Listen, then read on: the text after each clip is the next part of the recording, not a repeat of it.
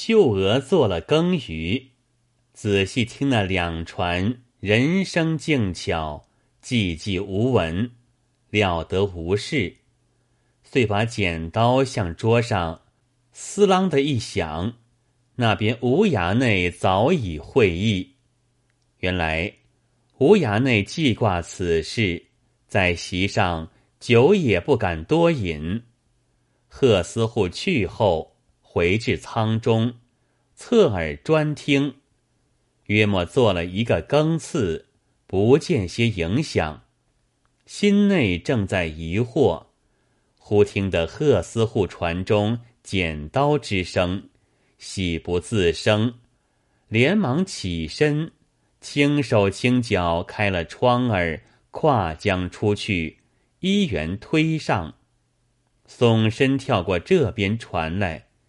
向窗门上轻轻弹了三弹，秀娥便来开窗，无涯内钻进舱中，秀娥原复带上，两下又见了个理儿。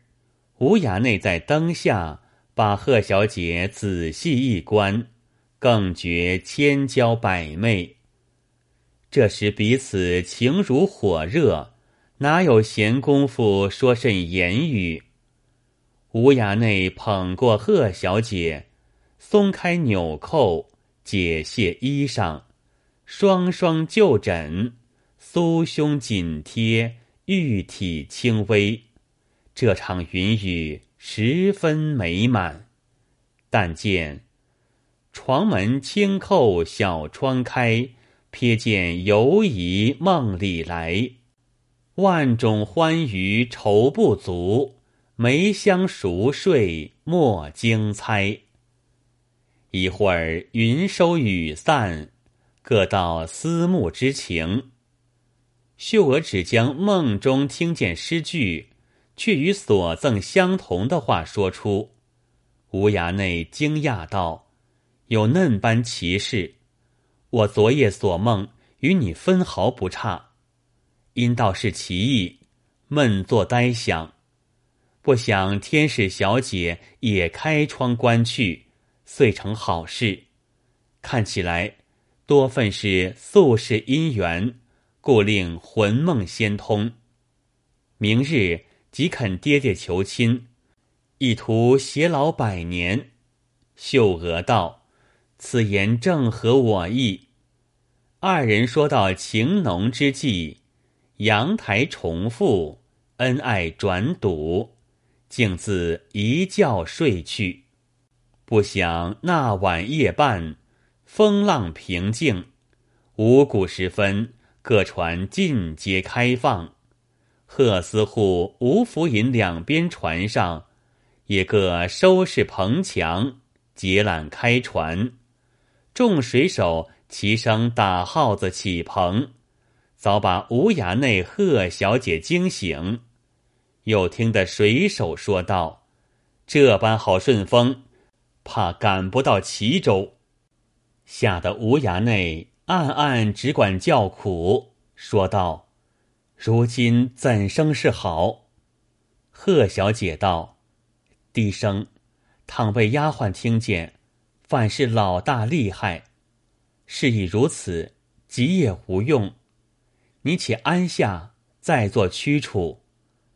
无雅内道，莫要应了昨晚的梦便好。这句话却点醒了贺小姐，想梦中被丫鬟看见鞋儿，以致示路，遂伸手摸起无涯内那双丝鞋，藏过。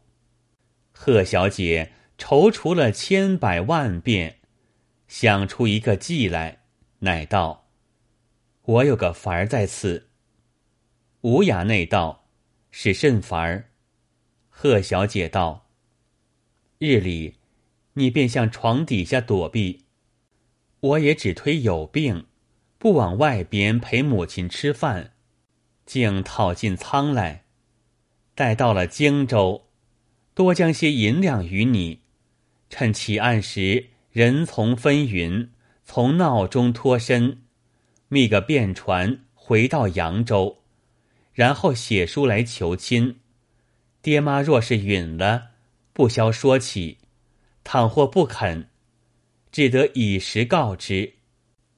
爹妈平日将我极是爱惜，到此地位，料也只得允从。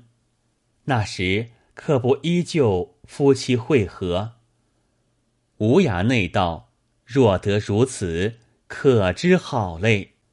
到了天明，等丫鬟起身出仓去后，二人也就下床。无涯内急忙钻入床底下，做一堆扶着，两旁具有香笼遮引，床前自有帐幔低垂。贺小姐又紧紧坐在床边，寸步不离。灌漱过了，头也不梳。假意靠在桌上，夫人走入看见，便道：“哎呀，为何不梳头，却靠在此？”秀娥道：“身子觉到不快，怕的梳头。”夫人道：“想是起得早些，伤了风了，还不到床上去睡睡。”秀娥道：“因是睡不安稳。”才坐在这里。夫人道：“既然要坐，还该再添件衣服，休得动了，越加不好。”叫丫鬟寻过一领披风，与他穿起。又坐了一回，丫鬟请吃招膳。夫人道：“儿，你身子不安，莫要吃饭。”不如叫丫鬟香香的煮些粥调养倒好。秀娥道：“我心里不喜欢吃粥，还是饭好。只不耐烦走动，拿进来吃吧。”夫人道：“既嫩般，我也在此陪你。”秀娥道：“这般丫头背着你眼就要胡做了。”母亲还到外边去吃，夫人道：“也说的是。”遂转身出去，叫丫鬟将饭送进，摆在桌上。秀娥道：“你们自去，待我换时方来。”打发丫鬟去后，把门顶上，向床底下找出无涯内来吃饭。那无涯内爬起身，把腰伸了一伸，举目看桌上时，乃是两碗荤菜，一碗素菜，饭只有一吃一天。原来贺小姐平日饭量不计，额定两碗，故此只有这些。你想，无涯内十三升米的肠子。这两碗饭填在哪处？微微笑了一笑，举起箸两三抄，就便了账，却又不好说的，忍着饿，原向床下躲过。秀娥开门，唤过丫鬟，又叫添两碗饭来吃了。那丫鬟互相私议道。小姐自来只用的两碗，今日说到有病，如何反多吃了一半？可不是怪事。不想夫人听见，走来说道：“儿，你身子不快，怎的反吃许多饭食？”秀娥道：“不妨事，我还未饱嘞。这一日三餐俱是如此。”司户夫妇直到女儿年纪长大，增了饭食，正不知仓中另有个替吃饭的，还饿得有气无力嘞。正是安排布地瞒天谎，成就偷香窃玉情。当晚夜饭过了，贺小姐即叫无涯内。先上床睡卧，自己随后解衣入寝。夫人又来看时，见女儿已睡，问了声自去，丫鬟也掩门歇息。无衙内饥饿难熬，对贺小姐说道：“事虽好了，只有一件苦处。”秀娥道：“是哪件？”无涯内道：“不瞒小姐说，我的食量颇宽，今日这三餐。”还不够我一顿，若这般忍饿过日，怎能挨到荆州？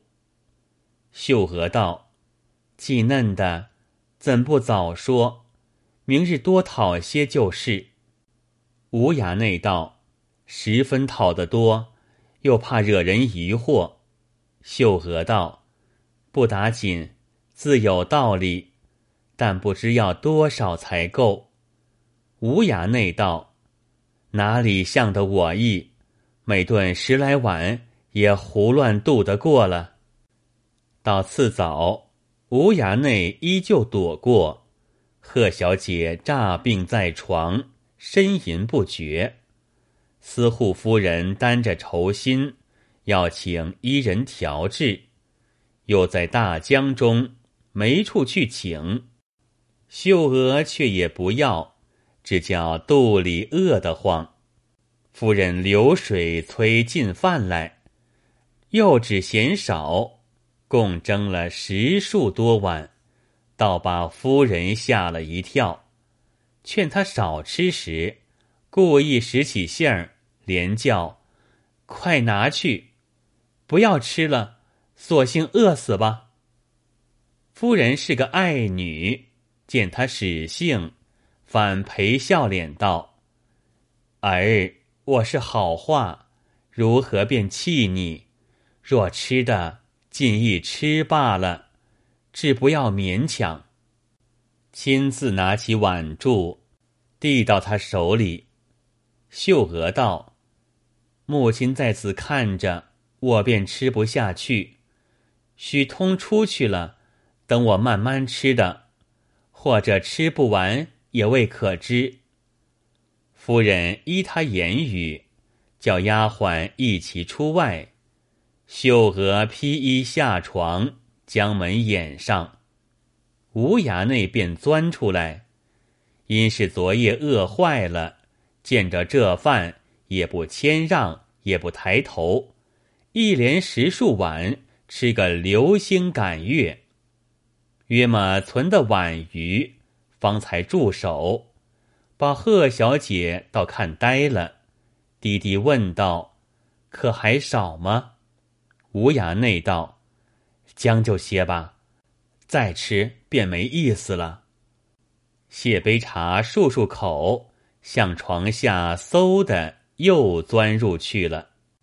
贺小姐将余下的饭吃罢，拽开门，原到床上睡卧。那丫鬟专等他开门，就奔进去，看见饭儿菜儿都吃得精光，收着家伙一路笑道：“原来小姐犯的却是吃饭病。”报知夫人，夫人闻言只把头摇，说道：“亏他怎的吃上这些，那病也患得蹊跷。”即请司户来说之，叫他请医问卜，连司户也不肯信，吩咐五间莫要医他，恐时伤了五脏，便难医治。哪知未到午时，秀娥便叫妒姬。夫人再三把好言劝喻时，秀娥就啼哭起来。夫人没法。只得又依着她，晚间亦是如此。司户夫妻直到女儿得了怪病，十分慌张。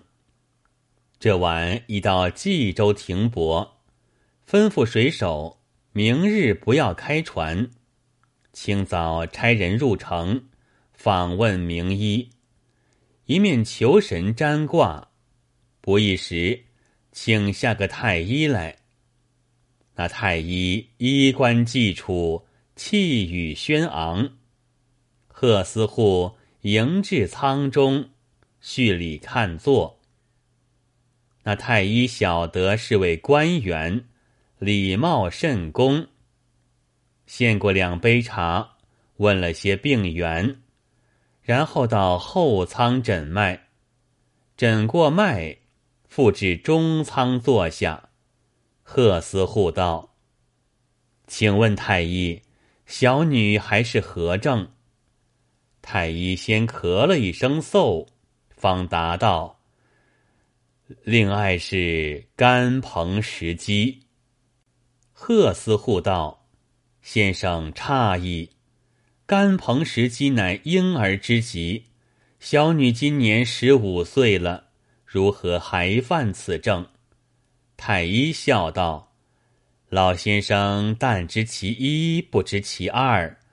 令爱明虽十五岁，即今尚在春间，只有十四岁之时，倘在寒月所生，才十三岁有余。”老先生，你且想，十三岁的女子难道不算婴孩？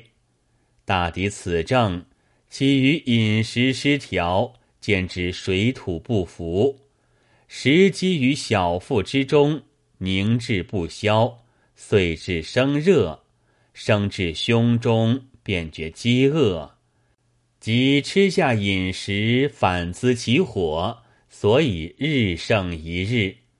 若再过月余不医，就难治了。贺司户见说的有些道理，问道：“先生所见，极是有理了。但今如何治之？”太医道：“如今学生先消其积滞，去其风热，助了热，饮食自然渐渐减少。”平复如旧矣。贺司户道：“若得如此神效，自当众筹。”道罢，太医起身拜别。贺司户封了药资，差人取得药来，流水煎起，送与秀娥。